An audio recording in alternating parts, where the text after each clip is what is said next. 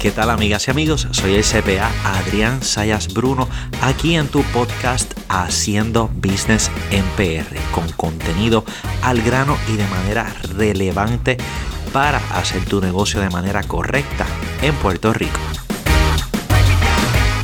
Bienvenidos amigas y amigos a este cuarto episodio agradeciéndoles siempre su apoyo de Haciendo Business en PR temas explicados, mira, ahí en arroz y habichuela, como a usted le gusta. Y sabe que pues, si usted se queda como que con esa inquietud, pues siempre le dejo mi información de contacto para ¿verdad? coordinar cualquier cita, reunión, consulta, etc. Hoy tengo un tema que nosotros nunca, todo comerciante no puede obviar, no puede pasar por alto. Y es el tema de impuesto sobre ventas y uso, mejor conocido como el IBU en Puerto Rico. Y ustedes saben que, al igual que en los médicos, en los médicos tenemos el médico internista o el generalista, ¿verdad? O ¿verdad? Este, en este caso de nosotros, contadores. Tenemos a los, dentro de, los, de la contabilidad, tenemos a los especialistas en planillas. Tenemos a los especialistas en planillas y que esto viene siendo en la medicina los especialistas. Y dentro de, la, de los especialistas en planillas, hoy tenemos a un especialista en IBU, en este tema del IBU, porque yo puedo conocer algo del IBU, con lo que trabajo mayormente, pero esta persona que voy a traerles a ustedes es especialista en IBU, ese es su trabajo, a eso él se dedica. Y estoy hablando de el colega Raúl Robles, que viene de la firma Kivain Grant Thornton, mi escuela, firma por la que estuve elaborando varios años. Y él eh, trabaja dentro de la división de impuestos, específicamente dentro de todas estas personas que verifican y atienden consultas especialistas en el tema del IBU. Así que Raúl, bienvenido a este podcast. Eh, sabemos que te has pasado dando seminarios por ahí y no podías escabullirte de este podcast. Gracias, Adán, por invitarme. Y estamos aquí disponibles para aclararle las dudas de Ibu de, todas las personas, que sé que sé que son muchas, sé que son muchas. Sí, mira, vamos a hablar de, desde cuándo más o menos. Bueno, Raúl, ¿tú, tú estudiaste dónde? ¿Tú? Yo estudié en la UPR de, Río, de Río Piedras. Eh, hice un bachillerato de contabilidad y llevo trabajando como en Keybank desde el 2008. O sea que ya cumplí 15 años y llevo 9 años trabajando en IBU e, especialmente. O sea, tú entraste a la división de contribuciones directamente, ¿verdad? Correcto. De, de, de tan pronto inicia el IBU. ¿El IBU empezó más o menos? El IBU empezó en noviembre del 2006. Sí, fue un noviembre 15 porque recuerdo que ese fue mi regalo de cumpleaños. Así que Noviembre 15 del 2016, o sea... 2006. 2006, o sea, ya llevamos para 20 años con el Ibu, mano. Y ahí entonces te quedas... ¿Qué, tipo de trabajo es el que tú haces ahí? Digo, ¿verdad? Que este, quizás podíamos hablar un poquito más de eso más, más, más adelante, pero ya que estamos hablando de eso, tú haces, entiendo lo que se conoce como un Ibu Check-up los clientes de, la firma, ¿verdad? Sí, este, correcto. nosotros básicamente, eh, yo lo que hago es, nosotros preparamos y radicamos planillas de IVU mensuales, ya sean las declaraciones de importación, la planilla de IVU a nivel estatal y la planilla de IVU a nivel municipal.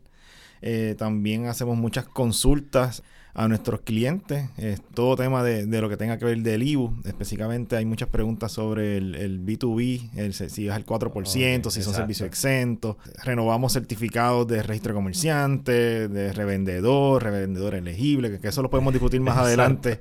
Todo, todo ese tipo de, certificados que existen. Y hacemos, sí, el IBU Checkup, que es una especie de auditoría interna que hacemos al, cliente para que estén preparados en caso de si Hacienda fuese a visitarlo, pero nosotros pues, le decimos, mira, esto es lo que te, te preguntando a ti y, tienes que tener ciertos documentos para que estés en cumplimiento con lo que es el IVU. Sí, que en este caso ustedes se convierten como que en una hacienda eh, inicialmente. correcto, eh, para beneficio del cliente, para que, claro, para que puedan analizar, o sea, simplemente mira, esto está, tienes que mejorarlo, esto tienes que corregirlo y así sucesivamente. Pero Raúl, como nosotros conocemos el impuesto de ventas, el sales tax, ¿verdad? Por en Estados Unidos, ¿Por qué rayos se le llama también impuesto de ventas y uso en Puerto Rico.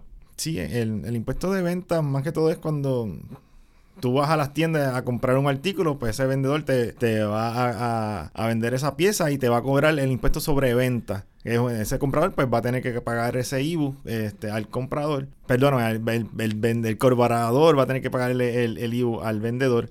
Y también entonces, cuando la parte de uso es cuando tú haces una, importas algo a Puerto Rico, haces una declaración de importación y pagas el uso por ese artículo que está eh, importando. O otro ejemplo puede ser cuando tú estás en, tú eres un supermercado y, tuviste que sacar algún artículo de tu inventario para usarlo en, en, la tienda, pues como ese artículo no fue vendido, pues tú tienes que pagar uso por ese inventario pues, que utilizaste en tu negocio. Exacto. Explicando eso, e, esto del IBU trajo, porque siempre la queja era el muelle.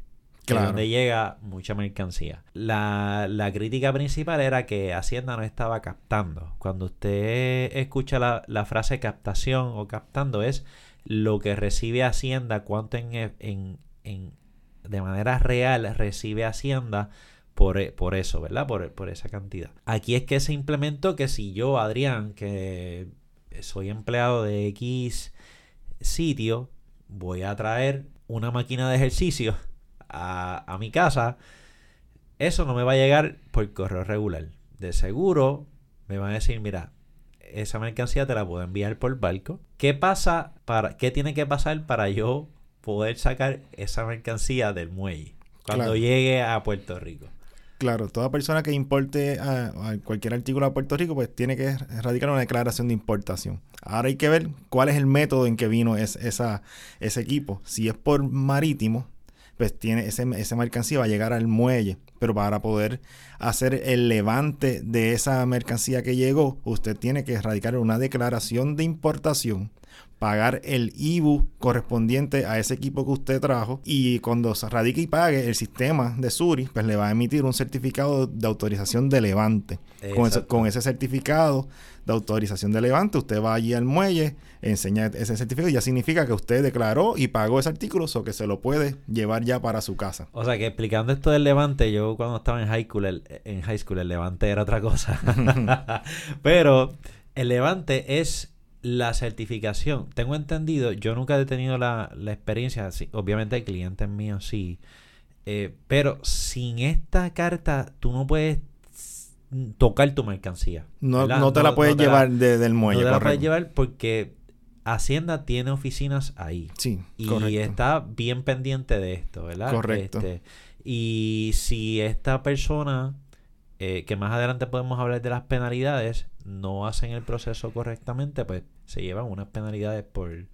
La penalidad se la lleva el, el que trajo, el, el acarreador, ¿no? O, o quién se lleva la penalidad si Vamos a poner que a mí me dieron la mercancía sin declarar levante y sin nada. La, culpa es. Bueno, ya, sí, ya, ya sería. Es que se supone que no, no te dejen, no te dejen no, va a pasar. No, te va, no va a pasar, no, no debería pasar. Te imagino que estas compañías como Crowley, que son las grandes importadoras, ya, ellos sí, no, ya, ya están.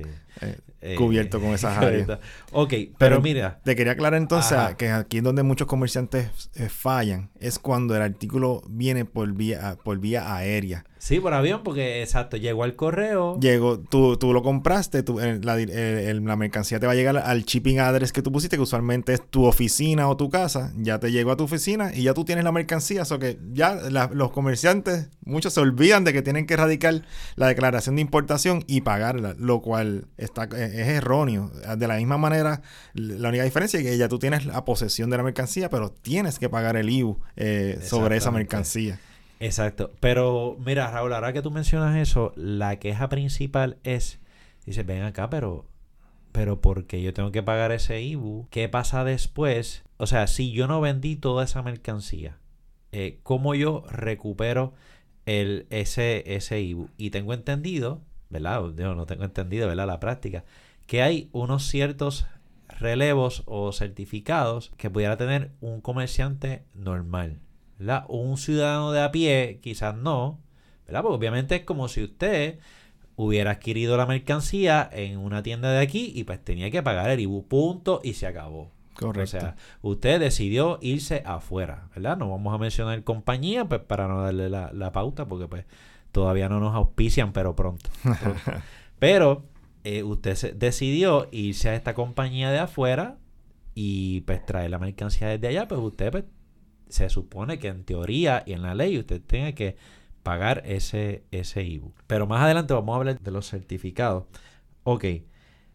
Esta, esta ley del, del impuesto de ventas y uso trajo la obligación de que los todo comerciante en Puerto Rico tiene que sacar un registro de comerciante.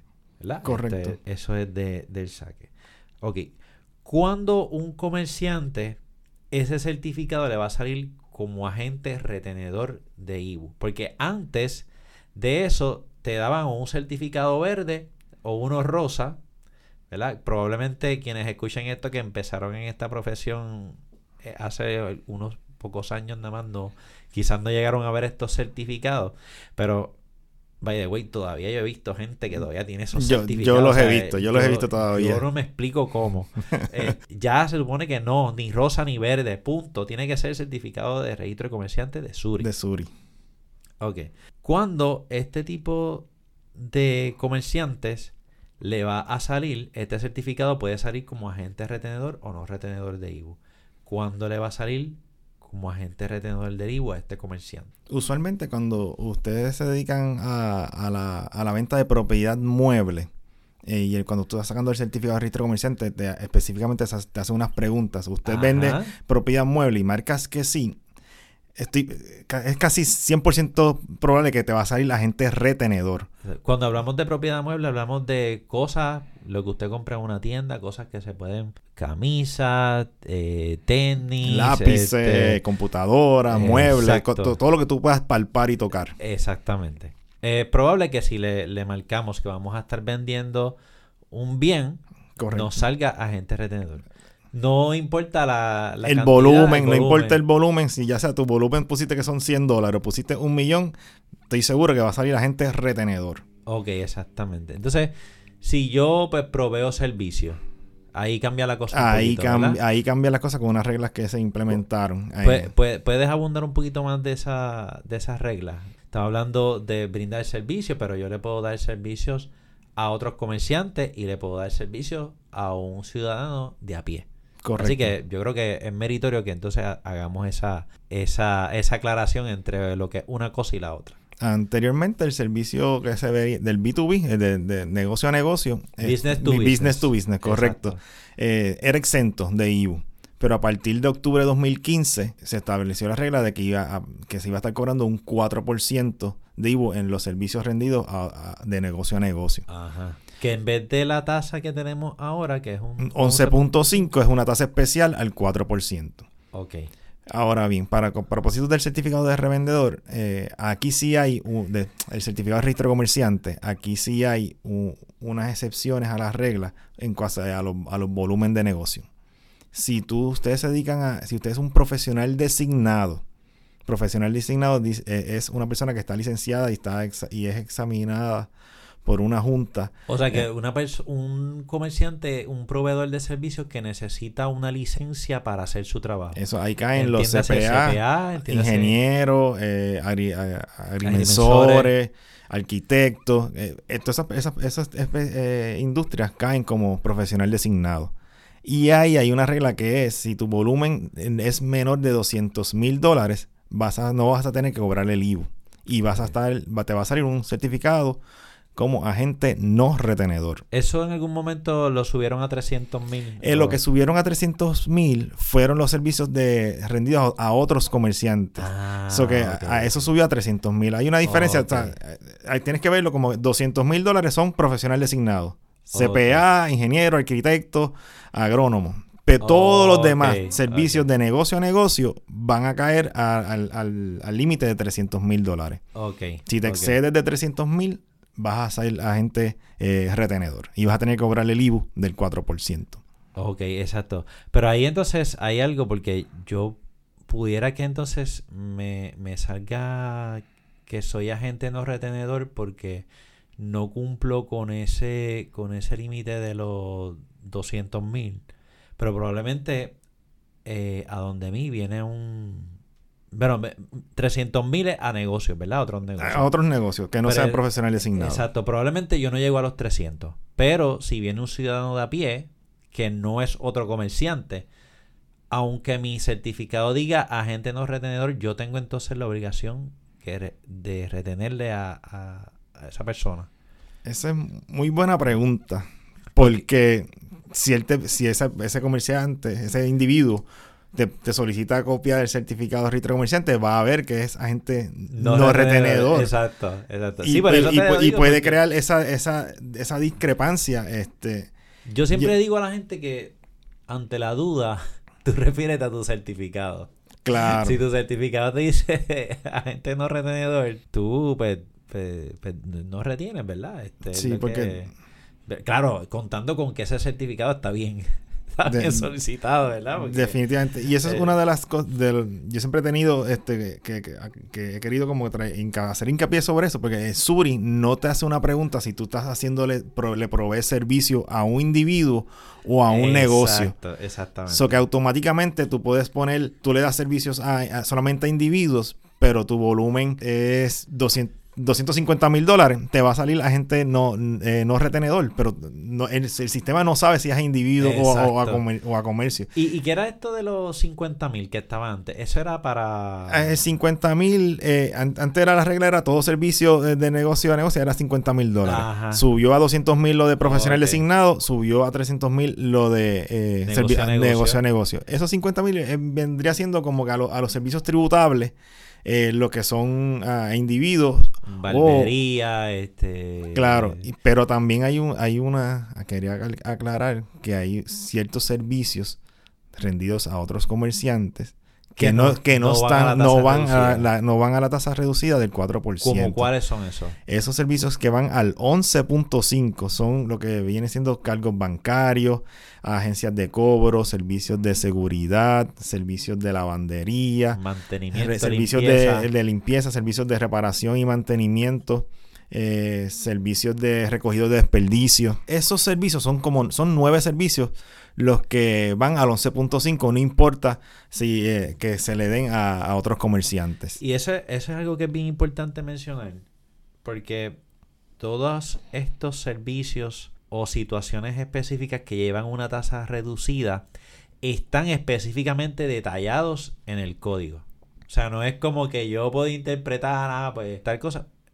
Si, si es un servicio que lleva una tasa reducida, está en el código, ¿verdad? Y yo creo que todo el mundo sobre, sobre las tasas que estamos. Nosotros estamos, señores, ante uno de los sistemas más complicados que existe. Oye, una firma tan grande como Kiven no va a hacer una división especi- especializada en IBU de la nada. O sea, Correcto, ¿no? o sea, si estamos claros de...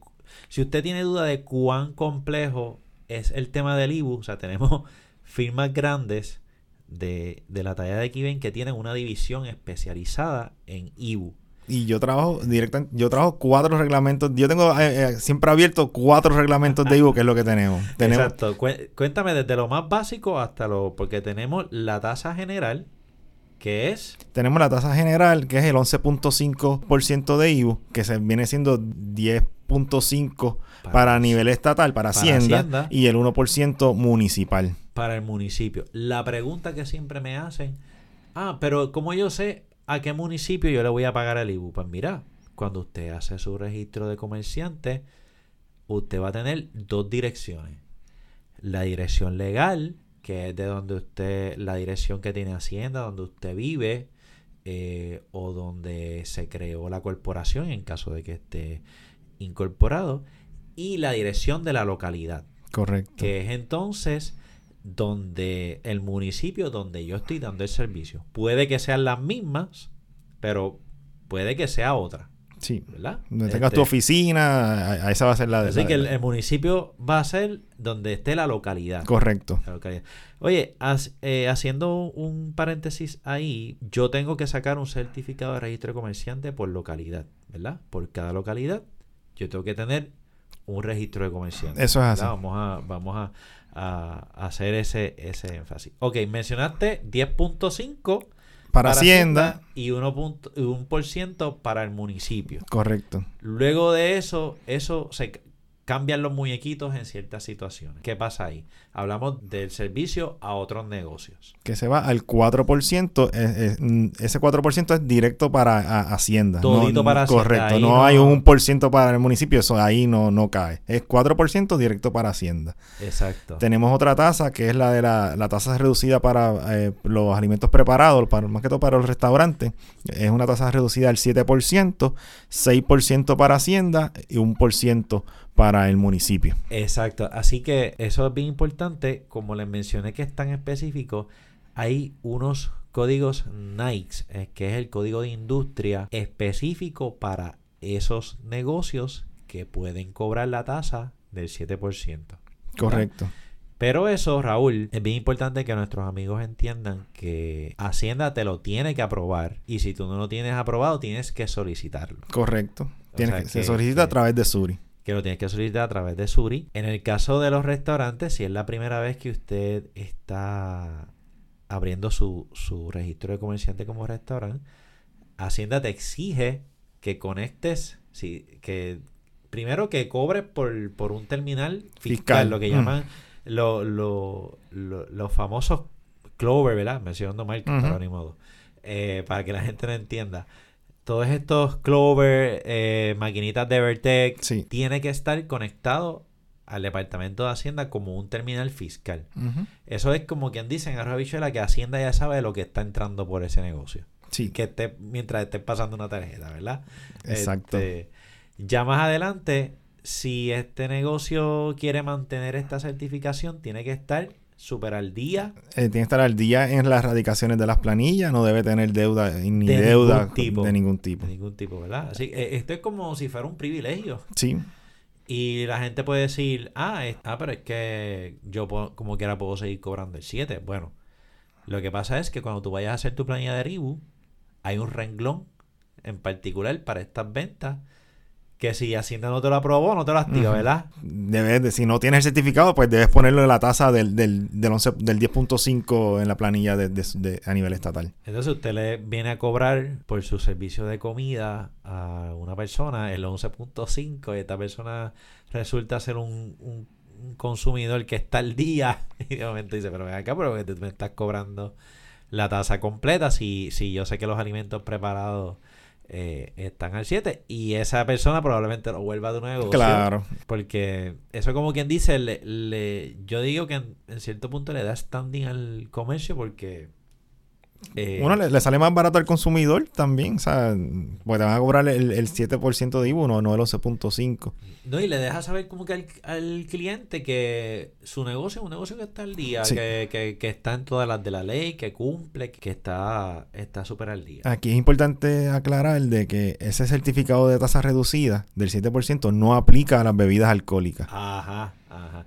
El otro día vi un post que, que, subió, subió un influencer sobre una persona que se fue, se fue sin pagar y estaba mal calculado porque le... lo vi, lo vi, lo, vi. ¿verdad? Estaba todo, puesto... Todo, todo al 7 y habían hasta una cerveza, había... unos tragos, sí. Habían tragos. Y eso debía haber, haber ido a, al 11.5. Y de hecho, el alcohol predomina. ¿Qué quiere decir? Que si usted tiene un combo, el combo más básico es una pizza con una cerveza tienes que cobrarla a la tasa completa. Porque ya tienen metido un alcohol. ¿Es o no es cierto? Sí, sí, el alcohol no, no, no, no va a ir a la tasa reducida. Exacto. Ahora, si, eh, si tú la vendes, si tú vendes esa pizza con un refresco, agua, pues entonces cobras todo a, al... Al 7. Al 7%. Ok, yo creo que estamos, estamos con eso bastante, bastante claro. Hay unos pocos items que no llevan IBU. ¿Tú puedes mencionar algo alguien así que esté exento de cobrar IBU, por ejemplo, yo a mí se me ocurren los servicios de abogados, los servicios médicos, que están específicamente detallados en el código. ¿Hay algún otro servicio que...? Bueno, los servicios que se le dan al gobierno eh, están exentos de IBU. Eh, hay servicios, los servicios subcontratados, son de, lo que son de construcción y de telecomunicaciones, eso, eso estarían exentos de IBU. Ahí, wow, es que el, el, reglamento 8746, que ese es el reglamento de los servicios, te detalla todas las exclusiones que hay de los servicios y estamos hablando de casi 20, sobre casi 30, casi 30 servicios. Pero están específicamente están, detallados. están detallados en el reglamento 8746. Ok. Cuando se da una venta libre de IBU, eh, hay un certificado que se llena, ¿verdad? De, compras exentas. Está, es el, el, formulario 2916, que es el certificado de compra exenta y de servicios rendidos a la tasa especial del 4%. ¿Ese yo lo tengo que llenar siempre? ¿O cómo es, cómo es que Este certificado, si tú vas a adquirir un artículo exento, pues el comprador le debería de dar, eh, llenar la forma 2916 al, al vendedor para que el vendedor lo guarde en, sus en sus récords para que tenga sustento de que por qué fue que no, no, no cobró el IBU por ese artículo. A mí se me ocurre los servicios brindados a asociaciones de residentes. Como que vi que está en el formulario. Eh, pues, eh, y la otra parte de ese certificado es para documentar que los servicios que tú estás dando están van al sustentar lo que van al 4% en lugar del 11.5%. Ahí puede caer los servicios a las asociaciones de, de condómines, que como es exento, pues tienes que tener una 2916 para sustentar que ese certificado, que, que ese servicio que te dieron está exento de, del IVU. Ok, exacto. Si no te dan, si tú como, como vendedor, el, el, no te dan ese, ese certificado de 2916 para sustentar que va al, va al 4%, debería de cobrar la, tasa. alta del 11.5. O sea, no es como quien dice a tu vendedor, a ti viene un cliente y te dice, no, es que a mí me aplica la tasa del 4. me tiene que dar la 2916 para documentar que ese servicio que, le di, pues le, le cobre por el cual le estoy cobrando el 4%. ¿A qué penalidad yo me enfrento si, si yo no tengo esa... Esas 2116 pueden llegar a ser casi 20 mil dólares por, por certificado. Esa es una de las penalidades más onerosas que tiene el, IBU, el formulario 2916. Se supone que tú, el, el, esa 2116 se llene eh, cada, la al año eh, la primera transacción que tengas con ese vendedor la tengas. Si la primera transacción. Si yo voy a tener en varias transacciones. Si vas a tener varias, si es algo recurrente, meaning, eso significa que son 12 transacciones o más durante el año, con una sola vez que tú tengas ese ah, certificado, es suficiente. O sea que no tengo que estar con cada compra. No, no. si, si tienes un suplidor eh, que, que, tienes muchas transacciones en el año, con una vez que tú llenes ese documento vas a estar eh, cubierto. Y ese es cada año, sí. cada, cada, año. Ah, y es importante utilizar la versión correcta del formulario. Yo he visto casos de que me llenan la 2116 de la versión del 2013 a un servicio que ocurrió ahora en el 2020. Y cambia mucho la... Cambia, sí, no, cambia bastante. y pues En, una investigación del Departamento de Hacienda, pues pueden, pueden ver, hey, este certificado lo, está, fue, es una versión que no, que no es válida y te pueden penalizar por, por, eso. Por, tu conocimiento, ¿estás haciendo bien activo investigando este tipo de cosas?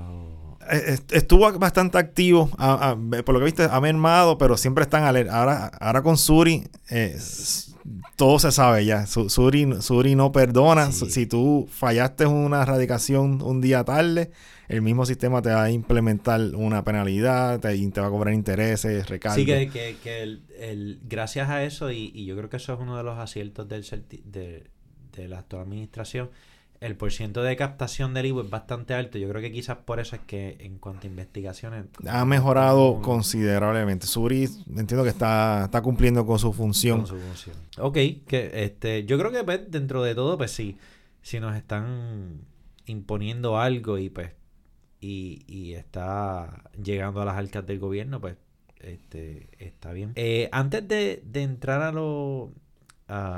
mencionamos ahorita de certificado de revendedor y todas estas cosas. Vamos a hablar de penalidades. ¿Qué puede pasar, Raúl, si yo, mi certificado dice agente retenedor y yo por casualidad, no, no por casualidad, vamos a poner por error, ¿verdad? Vamos a, dar el beneficio de la duda. Por error yo no cobro el IBU de X transacciones. ¿A qué penalidades yo me, yo me puedo estar enfrentando? Sí, en caso, nada, en caso de, de, una auditoría del Departamento de Hacienda, si tenías que cobrarle el IBU y no lo hiciste, cuando tengas que reportarlo en, en la planilla, es cuando, cuando la radiques, el sistema te va a calcular intereses, te va a calcular recargo. Te ah, porque yo, yo pongo que pongo en la planilla que cobré una, una venta una venta vieja Sí, sí, va, va, a tener que reportar esa venta cuando cuando te investiguen. Me imagino que tendrá, te, te, van a hacer pues, reportar esas ventas que en el, en o enmendar ese periodo que ya tú radicaste para reportar las ventas eh, reales. Y Suri me va a poner la penalidad tu, Suri te va a poner eh, la penalidad de intereses, es una tasa del 10% anual, los recargos son de, de 5 a 10%. Eh, y las penalidades en el IBU sí que, sí que varían porque puede ser si no radicaste la planilla a tiempo, te van a cobrar un 10% del liability. De lo que era la deuda. De, lo que era la deuda. de lo que le debiste de pagar a Correcto. Más te van a poner una penalidad por no remitir el IBU a tiempo. Y ahí ese, y esa penalidad puede ser, son 5% cada 30 días, va subiendo, pues llega, sube, llega hasta 100% y ya los siguientes meses son 100% de lo que le debes a Hacienda. O que tú puedes estar pagando dos veces lo, que eh, debía si no cumples con esa vamos, vamos a arrancar de que si yo radico esa planilla tarde, son 100 pesos a la soltar. Antes de, antes de calcular cualquier, ¿verdad? Antes de Hacienda irse a la deuda te, te espeta 100 pesos. Hay, eh, eso, eh, antes, eh, si la planilla es en, es en, cero, ya no hay esa penalidad de, de, 100, de 100 dólares. Antes ponían, eran 100 dólares o 10% de, de, de, la, de la deuda. Esos 100 dólares ya los eliminaron. So que si tu planilla es en cero, mm, como no tienes, la, no tienes que pagar la hacienda, pues no te van a poner una penalidad de 100 dólares. Ahora lo que se queda es el 10% de, de liability. Ah, eso, eso, eso ocurrió, eso cambió, fue hace ya como dos, tres años. No es algo reciente, sea Pero antes sí te ponían 100 dólares o el 10% de la liability, lo que fuera menos. Ok. ¿Cuándo entonces yo tengo que erradicar la planilla del IBU? Estamos hablando de que si estamos en el mes de julio, yo tengo hasta... En el mes eh, de julio tenemos hasta el 20 de agosto, hasta, el, hasta el, 20, el día 20 del próximo mes en que, en que ocurrió la transacción. Y es planilla y pago, porque entiendo que antes había lo que era el depositante quincenal. El, este, sí, ya, eh, el depositante diario, eso se eliminó. ya los depósitos quincenales ya, ya se eliminaron. Eh, ahora lo que se queda pues es el, el, la planilla como tal, el pago con la planilla. Okay. Se recuerda que ahí la planilla antes había dos planillas, que está la de importación y la del IVU, pero recientemente las, las conglomeraron en, en una sola planilla. So que ya ahora ya esa planilla pues, cubre todo lo que es venta y lo que es importación. Ok, vamos entonces a hablar de eso. ¿En qué beneficia a un y aquí y aquí estamos hablando de los famosos certificados de revendedor? ¿Qué certificado yo puedo sacar como comerciante? Si tú, si tú, te dedicas a si tienes una, una tienda de, de, de ropa o te dedicas a, a, lo que es la a revender artículos, tú cualificas para un certificado de revendedor y exención municipal. Este certificado lo que te provee es que ese IBU que tú pagas en la compra o en la compra local o en la importación de una mercancía para revenderla, puedes tomar un crédito en la planilla de IBU por ese, por ese 10.5 que tú pagaste eh, en la importación o en la compra para, por ese artículo para la reventa. Ese es el revendedor normal. Correcto. Y te digo 10.5 porque ese certificado te exime del 1% municipal. Ajá. Ok. Tenemos otro certificado que es el certificado de revendedor elegible. Ajá. Este certificado no todo el mundo cualifica porque esto es para los que le venden a comerciantes que están exentos de pagar el IVU. O sea, venden mercancía que esté exenta. más que todo, que sus compradores son o manufactureras, o es el ah, gobierno, o es para, para la exportación. Lo que este certificado te, hace es te, te permite importar o comprar ese artículo que le vas a revender al gobierno o, que, o ese artículo que vas a exportarlo lo puedes eh, adquirir sin tener que pagar el IVU. Estamos ahí bastante claros con, eso. Y entonces tenemos certificado de revendedor, revendedor elegible, está el certificado de manufacturero. Está el certificado de exención para plantas manufactureras. Este certificado lo que le permite a la planta manufacturera adquirir materia prima y e, maquinaria y equipo que se vaya a utilizar exclusivamente en el proceso de manufactura sin tener que pagar el IVU. Ok, exacto. O sea, que, que... Pero obviamente si tú eres un manufacturero, tú tienes que estar certificado como, como manufacturero. Sí, eh, tiene, eh, para poder cualificar para el certificado de exención de planta manufacturera, tienes que tener un ID de manufacturero. y, eso se saca eh, a, través de Suri también se puede se solicita el, el ID de manufacturero. O sea que podemos decir que hay muchas varias de las funciones que primero usted busca en Suri, que de seguro usted pues puede hay muchas muchas tareas, muchos mucho que usted puede puede puede hacer en Suri y esto también es otro acierto que yo digo, yo si el actual secretario no hubiera hubiera emulado a los demás secretarios, probablemente Suri iba a ser una plataforma más. Y como tuvimos, los que nosotros los que somos un poquito más viejitos, venimos desde Pico, ¿verdad? Mm, Este, que estaba antes de Pico. Antes era Este, una, página, directamente con Hacienda en la página, ya se radicaban electrónicamente, radicaba, cambió ¿verdad? a Pico y ahora cambió a Suri. Entonces Y- el Pico de momento, de momento se, se mencionó Suri y, y todo fue por un cambio de administración. O sea que, que, que por lo menos, y, y como un acierto de la, de la de la administración actual, del, yo creo que de las últimas dos administraciones decidieron, mira, pues vamos a sacarle el jugo, vamos a que esta plataforma pues no sea para propósitos de IBU y pues tengamos lo que hoy se conoce Sí, no, en, como- en Suria tú puedes, se puede radicar cualquier tipo de, de planillas de, de, eh, income tax, de retenciones. Siempre es bueno, todo esto de los certificados que pueden solicitar en el área de más opciones, ahí, ahí, ahí están toda la gama de, de, ítems que se pueden hacer en el en, en Suri. Ahí, la fianza también es importante. Vamos, vamos a hablar de ese, de ese tema de la, de la fianza. Estamos hablando de que un comerciante eh, necesita pagar, por ejemplo, estos supermercados que traen mercancía constantemente. Eh, ¿Para qué es que se utiliza esa fianza? Esa fianza se, se utiliza más que todo para que ese comerciante eh, pueda diferir el pago de, del IBU. Por ejemplo, eh, si yo soy un revendedor, un- un- una tienda de ropa y yo traigo, merc- importo mercancía casi diariamente y no voy a para no estar eh, para que se mejore el, el cash flow, no se afecte de, de- de- ese comerciante, eh, tener que estar pagando el IBU cada, en cada importación, pues tú solicitas una fianza y esa fianza, eh, te- tú puedes pagar esa declaración de importación con la fianza. O sea, que no tienes que, no sale de tu bolsillo, sino lo pagas con la fianza.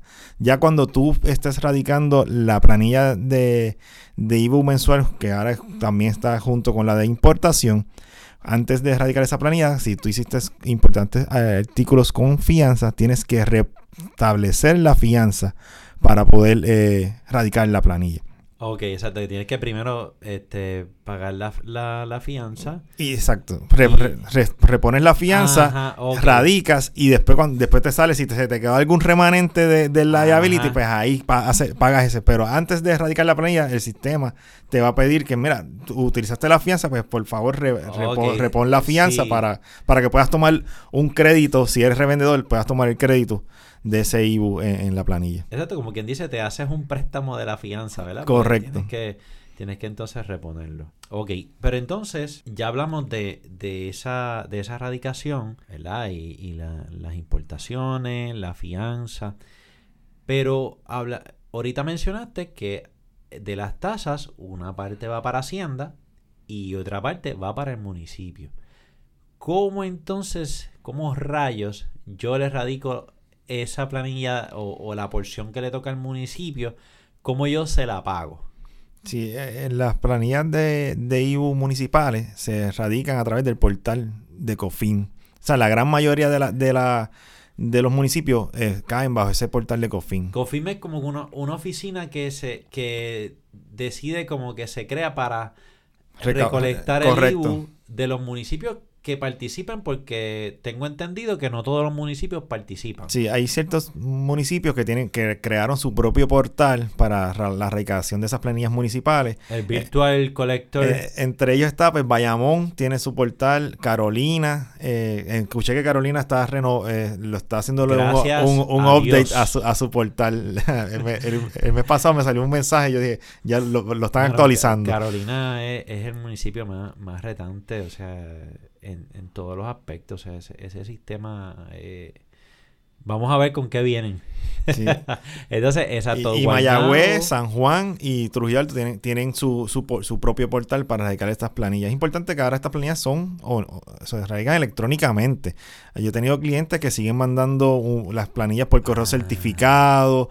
Eh, eh, muchos también son clientes de Estados Unidos que no, que no, sabían de que estaba el portal electrónico y seguían mandando, enviando planillas eh, por correo certificado y el municipio la reconoce como no radicada y le estaban poniendo pues penalidades por radicación tardía y vence la misma fecha y vence eh, correcto el, día 20. el día 20 del mes siguiente en que, ocurrió la, transacción. O sea que de eso hay que estar pendiente. Y si usted quiere irse a la segura por ejemplo mencionamos lo del 4% si usted es una persona que solamente le dan servicios a otros negocios no tiene que retener esta tasa municipal pero entonces a su certificado ser agente retenedor, por la razón que sea, pues, aunque sea, pues radique como ventas exentas. Correcto, tiene que... esos servicios, pues para que usted no esté no se quede ahí como que con una pata coja en el, en el municipio. Sí, aquí hay, que aclarar siempre que tenga de perspectiva que si usted es un agente retenedor, usted tiene la obligación de cobrar el IBU y, y de erradicar las planillas mensuales de IBU. Si es un agente no retenedor, no tiene el requisito de cobrar el IBU y no tiene el requisito de erradicar planillas mensuales. A menos, hay una excepción si eres no retenedor, si, si recibe servicios de comerciantes no residentes de Puerto Rico. Ok, y aquí vamos a detenernos. Ok, esto es algo que se ha estado dando muchísimo, se dio mucho con la pandemia y ante los, saben que en Puerto Rico pues están los los, el salario mínimo está aumentando. Ahora tuvimos el, más reciente incremento a 9.50. Muchos comercios acuden a proveedores de servicios fuera de Puerto Rico.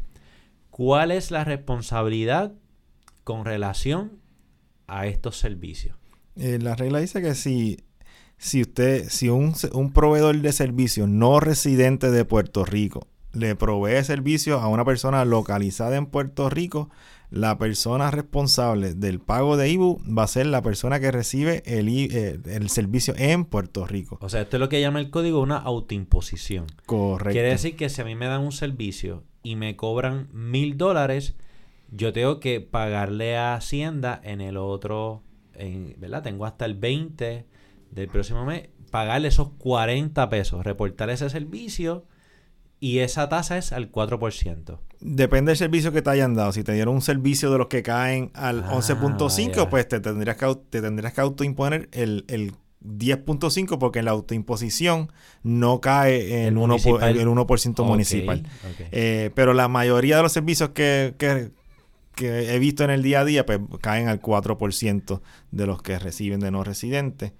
Y en este caso, si, si usted trata, como obviamente usted es un agente no retenedor y de momento se ve en esta situación, no le va a salir disponible la planilla, pero Suri tienes que tiene, tienes que tiene la, forzar la erradicación de la planilla. Exacto, Suri tiene el mecanismo para que usted le solicite una planilla no, disponible. No disponible, correcto. Y esto, e, este tipo de, de autoimposición te choteas en la planilla. Porque cuando tú estás llenando una planilla, sobre todo, bueno, ya, ya está en el anejo de servicios profesionales y de negocios, te pregunta específicamente. Eh, recibiste, recibiste servicios de no, residentes y te, lo pone bien claro en la pregunta. Porque Hacienda va a buscar que tú ¿verdad? Si decide investigar, te va a buscar que tú te autoimpusiste.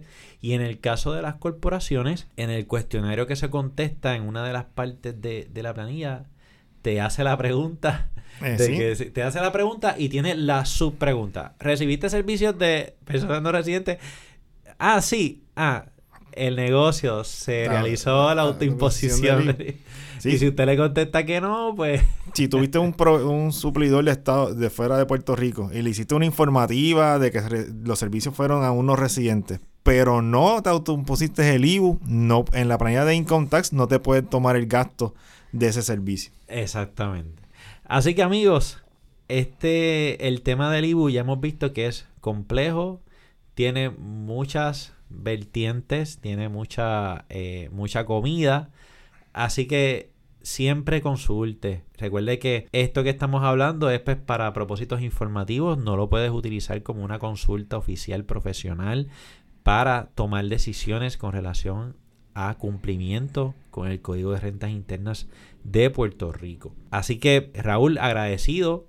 Eh, Raúl, conozco a Raúl hace muchos años, es una, un profesional de primera ahí este, dando el todo ahí en Kibén. Así que te agradezco, mano, que hayas estado aquí compartiendo con, con nuestros oyentes y nuestros pequeños comerciantes, que es a quien va dirigida esta información, pues esta, esta información sumamente valiosa. Mire, consulte, es mejor quizás pagar una consulta ahora a que después usted se pueda enfrentar a una penalidad que ya, como Raúl explicó, pueden, puedes estar pagando en penalidades hasta el doble o el triple de lo que, de lo que debías.